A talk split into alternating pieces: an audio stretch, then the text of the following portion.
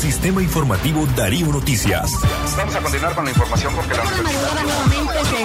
Darío Noticias, la manera más eficiente de informarte. 893, calidad que se escucha.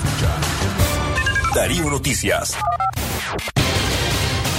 Estos son adelantos de su noticiero Libre Expresión.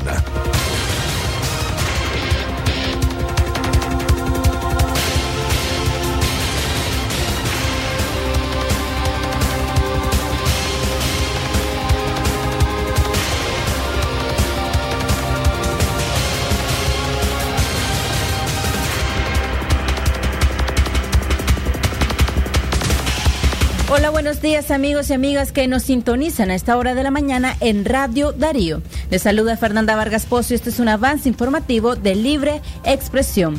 En Nicaragua, entre el año 2017 y lo que va del año 2019, se diagnosticaron 48.372 pacientes con insuficiencia renal crónica, pero no se tiene el dato preciso de cuántos necesitan hemodiálisis, un procedimiento que suplanta la función de los riñones. En otras informaciones, una formación ciclónica entre una tormenta tropical y huracán podría impactar a Nicaragua entre el primero y 2 de noviembre. Un ciclo tropical podría convertirse en tormenta con alta posibilidad de convertirse en huracán categoría 1 y tendría el nombre de ETA, expresó el experto en temas climáticos Agustín Moreira.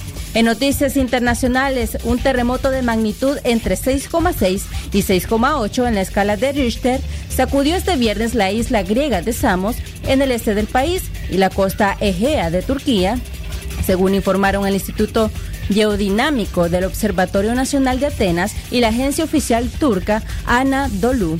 Más detalles de estas informaciones hoy a las 12.30 del mediodía en Libre Expresión. Les informó Fernanda Vargas Pozo. Buenos días.